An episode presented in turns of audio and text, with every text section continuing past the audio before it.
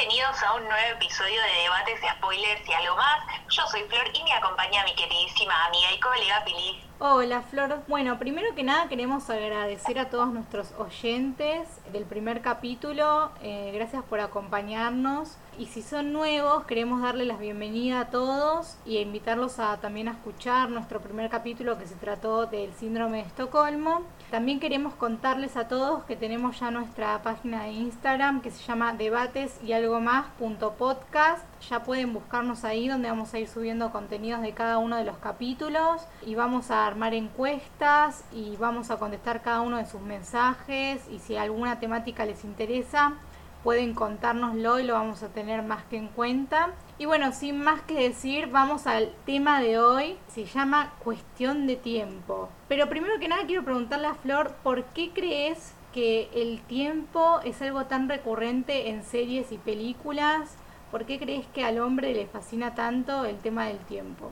Bueno, sí, yo tengo una opinión propia eh, y creo que el tiempo fascina en todas este, estas producciones porque es algo que justamente no se puede controlar eh, y que el hombre todavía, si es posible, no encontró una manera eh, de, hacer estos viajes en el tiempo.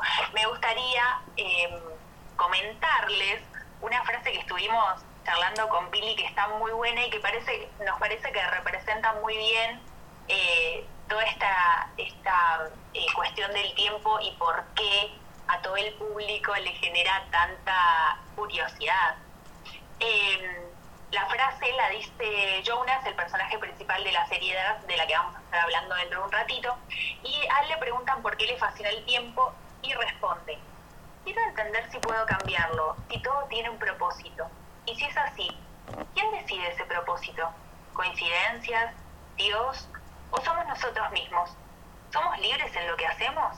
O todo se crea de nuevo en un ciclo eternamente recurrente y solo seguimos las leyes de la naturaleza como esclavos del tiempo y del espacio? Bueno, son muchas preguntas en una misma frase. Recordemos que Dark se estrenó en diciembre del 2017, que es una serie alemana de suspenso y ciencia ficción, y tiene tres temporadas, ¿no, Flor? Sí, tiene tres temporadas en las que nos vuelven locos con las idas y vueltas, eh, las líneas temporales y los multiuniversos. Eh, siempre, bueno, yo le, cuando recomiendo esta serie digo, si vas a sentarte a ver Dark con un cuadernito y una lapicera para entender todas las líneas cronológicas y los parentescos entre los personajes, porque la verdad que es maravillosa, pero así te tiene que no, llega un momento que no sabes quién es pariente de quién. Bueno, de hecho vos me recomendaste esta serie este año este, y yo me acuerdo que cuando terminó la primera temporada, mientras la veía también, acudía a vos corriendo. Y además de acudir a vos, cuando terminó la primera temporada estaba recontra em, confundida con los personajes, porque uno va viajando en el tiempo en la primera temporada incluso, no es que uno eh, queda em, varado en el tiempo en la primera temporada, no, no, no, o sea, ya empieza a viajar en el tiempo entonces me acuerdo que fui a YouTube y dije videos sin spoilers de los parentescos entre los personajes y admiro profundamente a quien con tanto amor arma los árboles genealógicos y tiene la paciencia de explicar todo. Eh, incluso te admiro a vos porque tuviste la paciencia de irme explicando todo en esa primera temporada porque es un bombardeo de información, pero es una serie que yo realmente, eh, al igual que vos me recomendaste a mí, recomiendo a quienes no la hayan visto, que nos estás escuchando. Y realmente Dark, eh, no solo por la historia que cuenta, por eh, lo bien que está construida, por cada uno de los personajes y cómo cada historia cierra a la perfección, sin contar el final, bueno, ya estaremos hablando de los finales en este tipo de películas y lo que nosotras consideramos.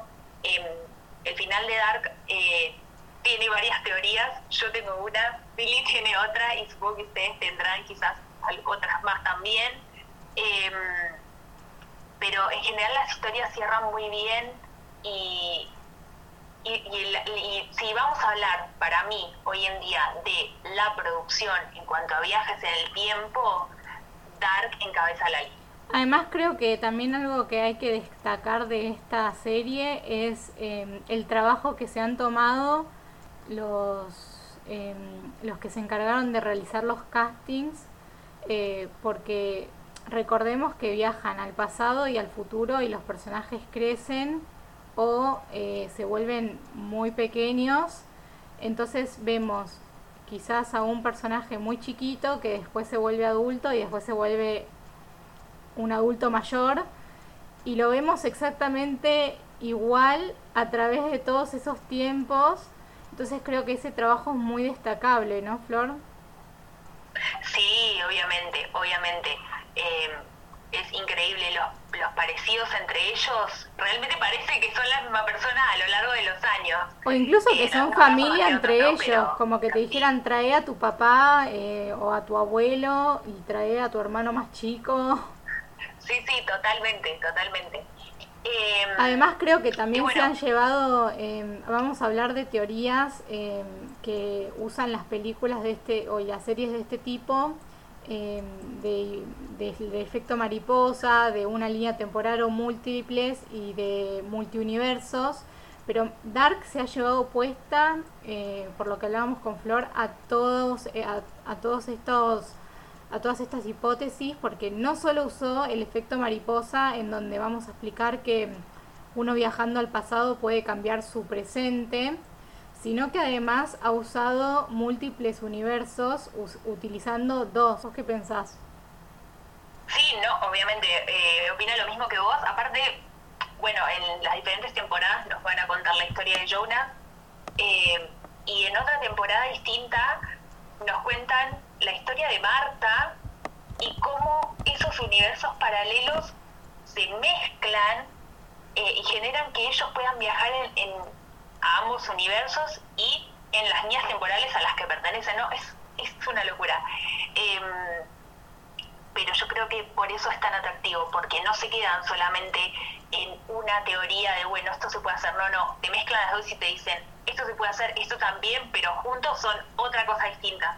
Sí, eh, también vimos a Claudia y a Tannhaus intentando hacer lo mismo, entonces, eh, y creo que es una serie que cierra por todos lados, eh, hasta el final, en donde, bueno, el final es un poco más abierto, en donde cada uno, como dijo Flor, puede ir sacando sus propias teorías, eh, pero creo que pasa más o menos en casi todas las películas de este género o incluso las series, pero lo demás ha quedado completamente cerrado y no hay nada que reprocharle a esta serie. No sé si Flor quiere contar algo de la sinopsis o... Vamos a recordarle a quienes no vieron esta serie, aunque supongo que todos nuestros oyentes deben haber ya visto Dark, pero bueno, si vos estás escuchando esto y no la viste, por favor corre a poner Netflix y empezar a mirar porque realmente es espectacular. La historia está situada en la ciudad de Winden, en Alemania, y comienza eh, con la desaparición de un niño que va a exponer los secretos y conexiones entre cuatro familias, y bueno, ahí viene, ahí comienza la historia que veníamos hablando con Pili de cómo estas, estas cuatro familias se relacionan en cuanto al parentesco, cómo si uno viajó al pasado, modificó de tal manera que afecta directamente al presente y es imposible cambiar ese pasado eh, sin incluso eh, perder la existencia de alguno de los personajes. Pero no quiero ir más allá de eso porque... Creo que otra cosa que, es vale la pena muy atractiva em, es que si bien en otras películas o series no es el objetivo cambiar el tiempo, eh, en Dark el personaje principal en la primera temporada viaja con esa intención puntual. Eh, quiere alterar el tiempo hasta que entiende que si lo hace eh, está alterando todo el presente de los demás.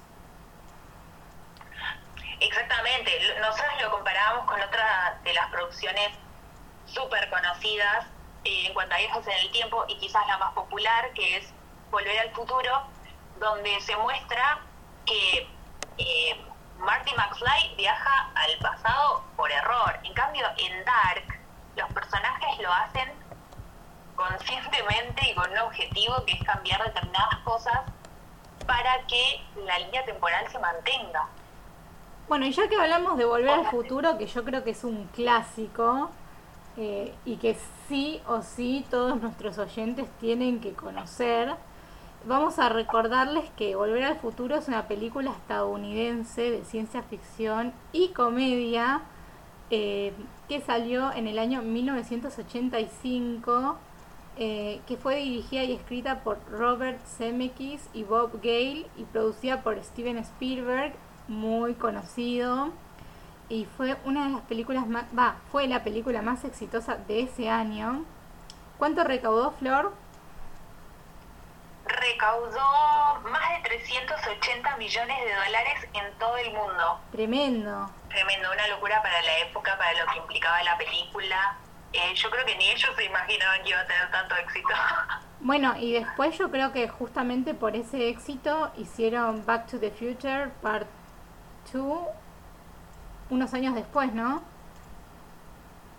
Sí, fue, a ver, voy a chequear, son eh, cuatro años después hicieron Back to the Future eh, Part 2 y unos años, no, al otro año, un año después hicieron eh, Back to the Future Part 3. Así que eh, venían con toda esta adrenalina del éxito de las pelis que realmente para mí era algo innovador para la época. Si bien no estábamos en esa época, imagino que pensar en un futuro y alguien que pueda viajar el tiempo ya para ese entonces era algo eh, poco común. Bueno, yo creo que tiene que ver un poco también con lo que, con, justamente el productor Steven Spielberg. Eh, en mi opinión personal, eh, obviamente que vos podés opinar distinto, yo creo que Steven Spielberg es una persona que tiene un una mente un poco más adelantada que otros productores que conocemos, ¿no? Piensa un poco más justamente a futuro, haciendo en referencia un poco a volver al futuro. O sea, a mí personalmente Steven Spielberg es una persona que me gusta mucho y a mí me encanta y, creo que tiene que ver un poco más con eso, que, que haya pensado un poco más allá en este caso. Y bueno, no sé si querés encuadrar eh, su película en alguna teoría, si querés contar un poco de esta película. No, yo creo que, volviendo a la comparación que veníamos haciendo, Volver al futuro marcó una época y habla de viajes en el tiempo eh, de forma muy distinta a lo que lo hacía Dark y sin embargo fue un éxito. Pudo haber sido por la época, pudo haber sido por el público en ese momento, pero la realidad es que una producción súper exitosa en donde volvemos a esto de la intriga del público, de saber cómo podría llegar a ser el viajar en el tiempo. En el caso de Volver al Futuro, em, presenta el efecto mariposa, o sea, el viaje en su misma línea de tiempo y lo que modifica en el pasado afecta a su presente. Por eso después vemos que también tiene que volver a viajar para arreglar lo que había modificado para que su presente vuelva a ser el que era en un principio. Bueno, lo interesante... pero eso sí. Lo interesante de, de Volver al Futuro es que los directores y productores de, de justamente Endgame se, no sé si nuestros oyentes ya la vieron, si tienen interés en verla, pero se burlan un poco de Volver al Futuro. No sé si recordás el diálogo entre Tony Stark, eh, Black Widow, Capitán América y Ant-Man o Scott, como lo recuerden. Iron Man justamente se burla de esta película y de cómo tiene la concepción del viaje en el tiempo. Entonces eso me causa bastante gracia, eh, pero no quiero entrar mucho en ese terreno ahora porque antes de explicar el viaje en el tiempo en, en, en, en Avengers Endgame quiero meterme un poco en Doctor Strange porque tiene mucho que ver pero voy a meter un dato de color porque tiene unos años después y que creo que a nuestros oyentes les va a causar mucha gracia, que es que, eh, bueno, esta película Volver al Futuro fue hecha en 1985 y en 1987, o sea, dos años después, se realizó un crossover que tengo, eh, en mi opinión, fue épico totalmente Creo que todos recordarán, em, quiero creer, eh, los supersónicos y a los picapiedras. Eh, y si no, vayan a correr a verlos porque ha marcado mi infancia.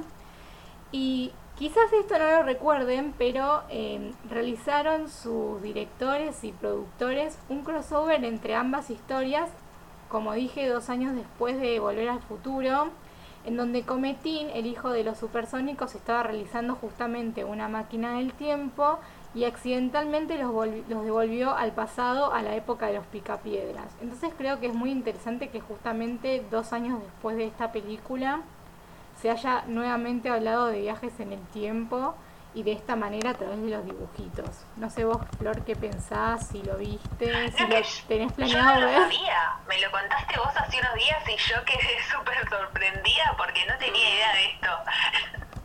Pero me parece que, bueno, es lo que veníamos hablando, cuando hay un éxito en una producción y después del exitazo que fue Volver al Futuro, siempre aparecen estas producciones o estos intentos de, replicar las temáticas, que en ese caso me pareció espectacular. Yo realmente no lo sabía, pero me parece buenísimo que hayan hecho este crossover de los supersónicos y los picapiedras. Me parece muy divertido. Ah, un dato que yo recuerdo mucho es Dino, que era el perro de los picapiedras, peleando con el perro de los supersónicos, que era Astro.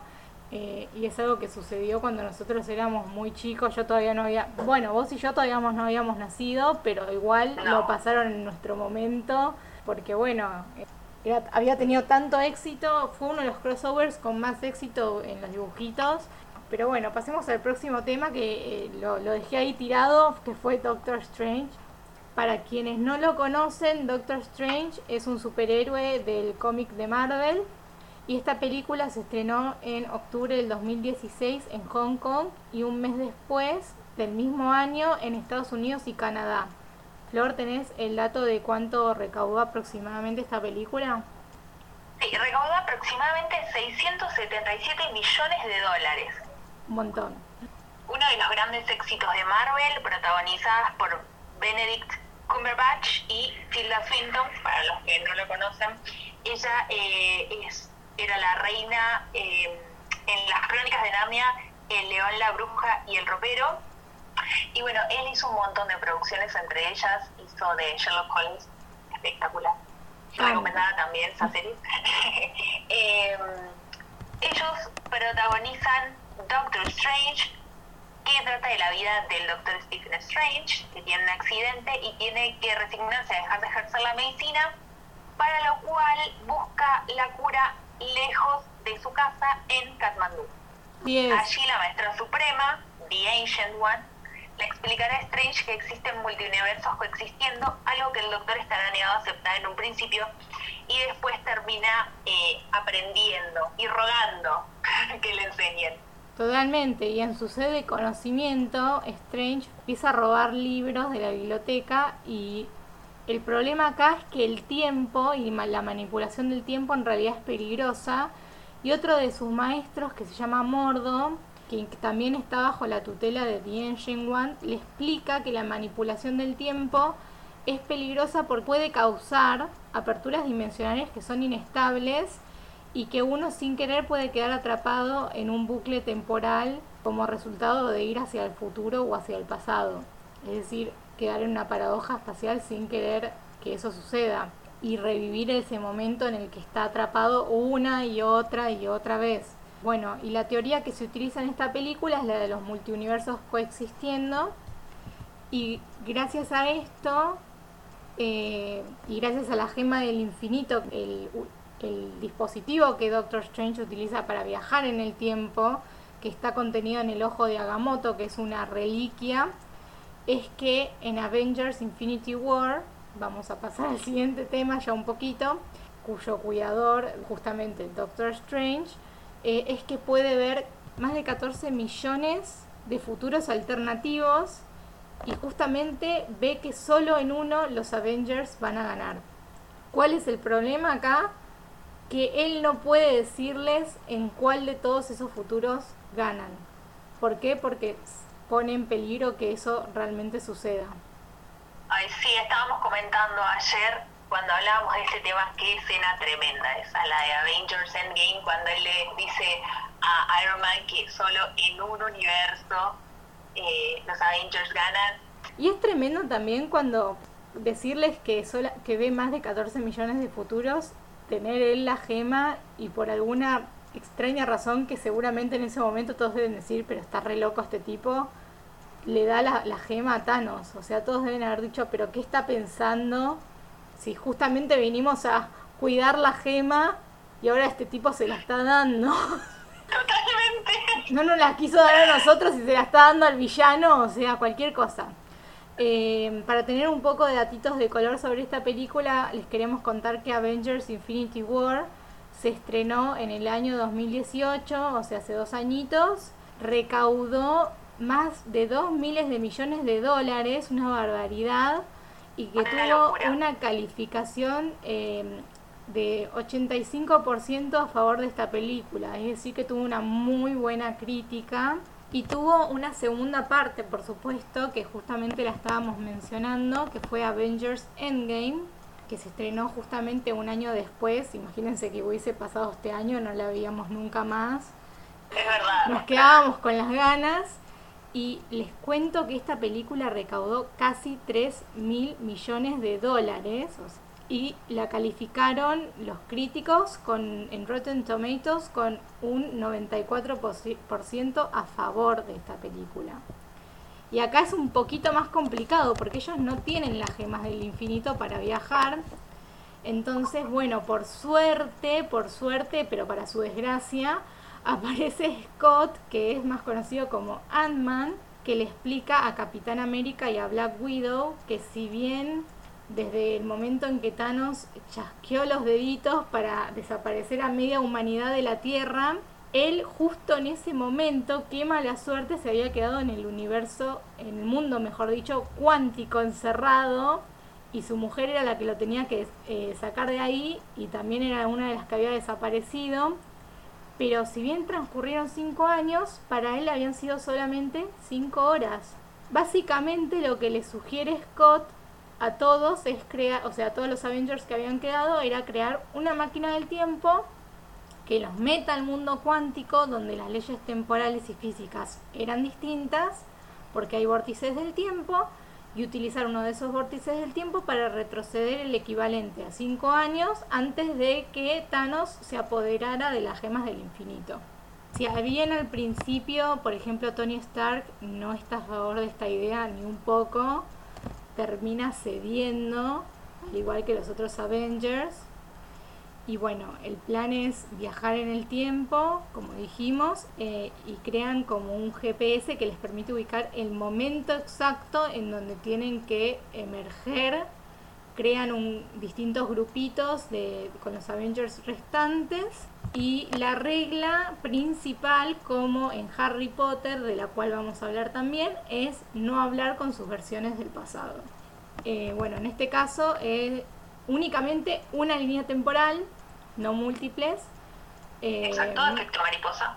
Sí. El plan es devolver las gemas al momento exacto en donde las tomaron. Como son los Avengers, como son los Avengers, logran su cometido. Tal cual, y hay una batalla épica que bueno, todos creo que la vieron y la recordarán. Recordarán también el momento más triste de las películas de los Avengers. Sí, yo creo que acá eh, hay, tanto en la película 1 que Doctor Strange tiene un, un papel fundamental, esa es mi opinión. En la película 2, Iron Man, eh, Scott y, y Capitán América son los que tienen los papeles más eh, importantes. Esa es mi, mi humilde opinión. Yo creo que esos tres son los que resaltan, obviamente. Sí, obviamente, me parece que ellos tres son los que lideran la segunda la segunda película de Avengers Endgame. Creo que em, que bueno, obviamente los viajes en el tiempo en esta película, así como la que hemos las que hemos nombrado, tienen una parte fundamental, eh, cambian el futuro de la humanidad directamente y lo que me llama la atención no solo de esta película, sino eh, bueno, de Volver al Futuro, incluso de Dark y de Harry Potter también, que ahora voy a hablar un poquito sobre eso, es el tema de que no es natural el hecho de viajar en el tiempo. Siempre tiene que haber un elemento que te ayude a hacer esos viajes, ¿no? Por ejemplo, en, en Avengers Endgame tenemos la máquina del tiempo que crean entre todos. En Dark tenemos también eh, las esferas o el maletín con la máquina del tiempo. O la cueva incluso. Y con los pasajes. También, eh, bueno, en Volver al Futuro tenemos el auto, obviamente, para viajar en el tiempo. Y en Harry Potter llegamos a lo que me compete como buena fanática de Harry Potter. Em, podemos hablar del giratiempo que utiliza Hermione en la tercera película de la saga, Harry Potter y el prisionero de Azkaban. Em, como ella tomaba tantas clases en el año y, y, quería tomar más, pero claro, no le daba el tiempo, la profesora McGonagall le da un giratiempo para que ella pueda retroceder y tomar eh, muchas más clases de las que ella estaba cursando. Y bueno, el giratiempo, más allá de eso, es un elemento fundamental en la película porque es el que ayuda a salvar a Sirius. Y a Buffy también. Súper importante el yo voy a hacer una... de de Azkaban. Y también es un elemento, digo, ellos no es que, si bien son brujas y magos, de forma natural dicen, bueno, listo, pin, varita, vamos al paso al futuro. No, el tiempo es algo que se respeta. Eh, por lo menos en las historias de, de Harry Potter, incluso tiene normas, como veníamos hablando, ¿no? Ellos viajan al pasado, pero no pueden encontrarse con ellos mismos porque no saben las paradojas que pueden causar en el presente, entonces se los ve ocultándose de sus yo de ese momento y tratando de cambiar la historia que finalmente lo logran utilizando justamente este efecto mariposa. Y bueno, para mí igual Hermione era la favorita de la profesora McGonagall, porque si le dio algo tan preciado, esa es mi humilde opinión, ¿no? Es que la profesora McGonagall era muy estricta y Hermione era estudiosa por demás. Digo, la vimos en todas las películas, en todas las clases que nos han mostrado. Ella siempre levantando la mano primero y queriendo contestar y desesperada por tener la respuesta correcta y nadie sabía y ella sabía esa respuesta y toda la historia. Bueno, como cuando Snape se Eh, altera y le empieza a restar puntos. Qué horrible, sí, sí, es verdad, es verdad. Eh, igual de todas maneras yo acá, obviamente pues acá podemos debatir, nos podemos dar ese lujo. Mi humilde opinión es que en la historia de Harry Potter el tiempo es como algo que se da eh, en un círculo, porque fíjate que cuando ellos viajan al pasado, Hermione dice, en este momento algo me golpeaba y yo me daba cuenta. O sea que algo, o sea, ellos ya habían viajado al pasado cuando ellos en, el principio, Sirius ya estaba encarcelado y, lo, y a Buckbeak le había pasado lo que le había pasado. En un momento ellos ya habían viajado al pasado, había múltiples líneas temporales y en las múltiples líneas temporales seguramente ya había sucedido lo que había sucedido cuando nosotros lo vemos por primera vez viajar al pasado. Claro, exactamente. Bueno, en la escena que vos acabas de mencionar, o mismo cuando Hermione eh, dice, así se ve mi pelo desde atrás, que ella está espiando y de repente se acuerda cuando ella se dio vuelta pensando que había alguien y era eh, justamente ella viajando a ese pasado. O dice, En eso coincidimos o dice nosotros ya habíamos salido de la casa en este momento. Yo creo que acá el tiempo es algo redondo y ellos viajan al pasado una y otra vez, en- al menos en, en esta escena. Ellos ya habían viajado al pasado cuando vemos la escena esta por primera vez, tanto del viaje al pasado como cuando sucede todo por primera vez. Eh, para mí es, eh, un- el tiempo es algo redondo acá y hay múltiples líneas temporales en las que ellos ya habían hecho lo que habían hecho. Sí, igual es curioso que tratándose de una película fantástica y donde eh, todo se trata de magia y de justamente lo imposible, lo que cualquier ser humano no puede hacer, el tiempo sigue siendo algo que está limitado, sigue siendo algo que no se puede controlar, o sí, pero reglamentado. No es que ellos pueden ir y venir en el tiempo si quieren. Y bueno, justamente en la historia pasan tantas cosas. El giratiempo de Hermione uno se pregunta, pero ¿cómo no viajaste al pasado y modificaste toda la realidad de Voldemort y Totalmente. volviste? Se lo das a Hermione para que vaya a más clases, por Dios. Sí, eh, creo que tenés razón, porque hay tantos eventos que se dan, al menos en, en los libros que conocemos nosotros, ¿no? Que hubiésemos dicho, ¿por qué no viajaron ahora en el tiempo de nuevo? ¿Por qué no lo aprovecharon de esta manera? ¿Por qué no lo aprovecharon de esta otra? No solo en el libro tercero me refiero, obviamente. Digo también, por ejemplo, en la Orden del Fénix, porque no lo aprovecharon de otra manera. Co- coincido completamente con vos en que podrían haberlo aprovechado mucho más y que solo se lo ve hasta donde yo recuerdo, obviamente. eh, utilizándolo en el tercer libro, eh, cuando podrían haberlo aprovechado mucho más. Sí, Así que totalmente. es muy curioso. totalmente. Pero bueno, Rowling así lo quiso. Así que les pedimos que si no leyeron Harry Potter, tenemos para recomendarles esos libros. Creo que igual todos nuestros oyentes deben haber leído Harry Potter. Pero si alguno no lo leyó, vaya, corra, léalos. Seguro que algún amigo los tiene, seguro que algún hermano los tiene. Descárguenselos de internet, chicos. No internet. sé, pero esos libros tienen que leerlos. Es un más. Ahora te quiero preguntar una cosa a vos, Flor. Eh, de todo lo que nosotros hablamos hasta ahora, ¿cuál es tu forma preferida o la forma en la que vos querrías viajar? Para elegir a tiempo, definitivamente. ¿Por qué? ¿Porque sos fanática de Harry Potter o por otra razón? Porque soy fanática de Harry Potter porque me parece un objeto chiquitito que puedo llevar de acá para allá sin que la gente note que, no sé, voy con un maletín o con una esfera media rara, como en el caso de Art. Y mm, es fácil de controlar, una vuelta es una hora y así le vas, vas llegando hasta el momento en el que vos querés, este, querés estar. ¿Pero no te parecería re canchero usar el auto de, Ma- de Marty McFly? No, no. Aparte, bastantes problemas tuvieron con ese auto.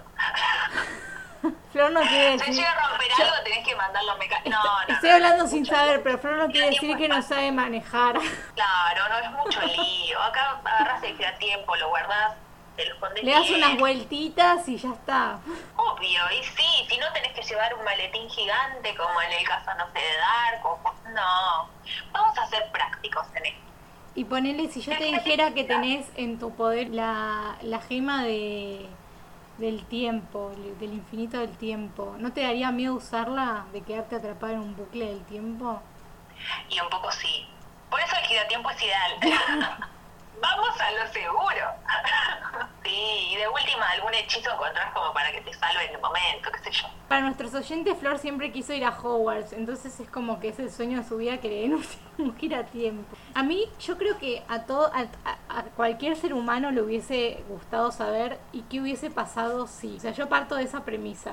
Tantas veces De me ella, he hecho obvio. esa pregunta este, y creo que cualquier oyente se la ha hecho. Mira, yo voto por el giratiempo, pero porque no sé manejar y probablemente estrellaría el auto. Prefiero mil veces además tener múltiples líneas temporales a tener un efecto mariposa en donde puedo cambiar mi existencia. Aparte es canchero, es llevable, uno puede decir, no, es un collar que me regalaron y ¿viste? nadie tiene por qué saber que es un giratiempo, ¿entendés? Te escondes en algún lugar, le das unas vueltitas y ya está, o sea, es solo aprender a usarlo. En cambio, después yo ya me veo que, por ejemplo, con la gema del infinito me quedo atrapada en un bucle temporal y no salgo nunca más de ahí, o sea.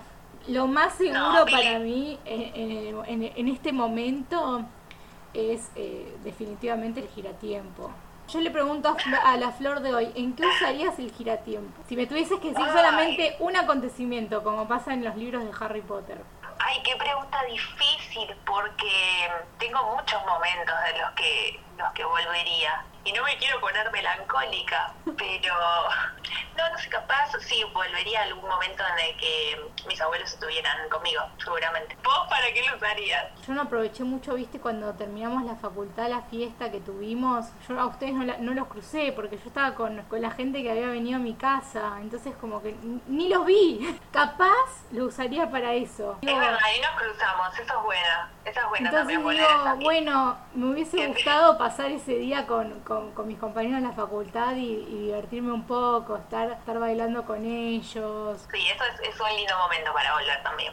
Momentos, momentos este, medios melancólicos que uno extraña y momentos eh, lindos también para volver a vivirlos o en tu caso cambiar algunas cosas. Desde ya que les recomendamos la mayoría de estas películas, por no decir todas. ¿Qué vamos a tratar la semana que viene, Flor? Se viene un capítulo sobre mujeres empoderadas. Uy, me encanta. Se viene un episodio increíble la semana que viene, así que los esperamos del otro lado, con muchas ganas de escuchar nuestros debates y opiniones. Y obvio, nosotros queremos saber cuáles son sus opiniones, así que nos escriben a Instagram y estamos en contacto. Bueno, y muchas gracias a nuestros oyentes por estar del otro lado. Muchas gracias, Flor, y estar ahí también. Beso Chao, enorme. Pili. Vamos a seguir con esto por mucho tiempo más, esperemos. Un beso enorme, Flor. Beso, Pili, beso para todos ustedes del otro lado. Cuídense mucho.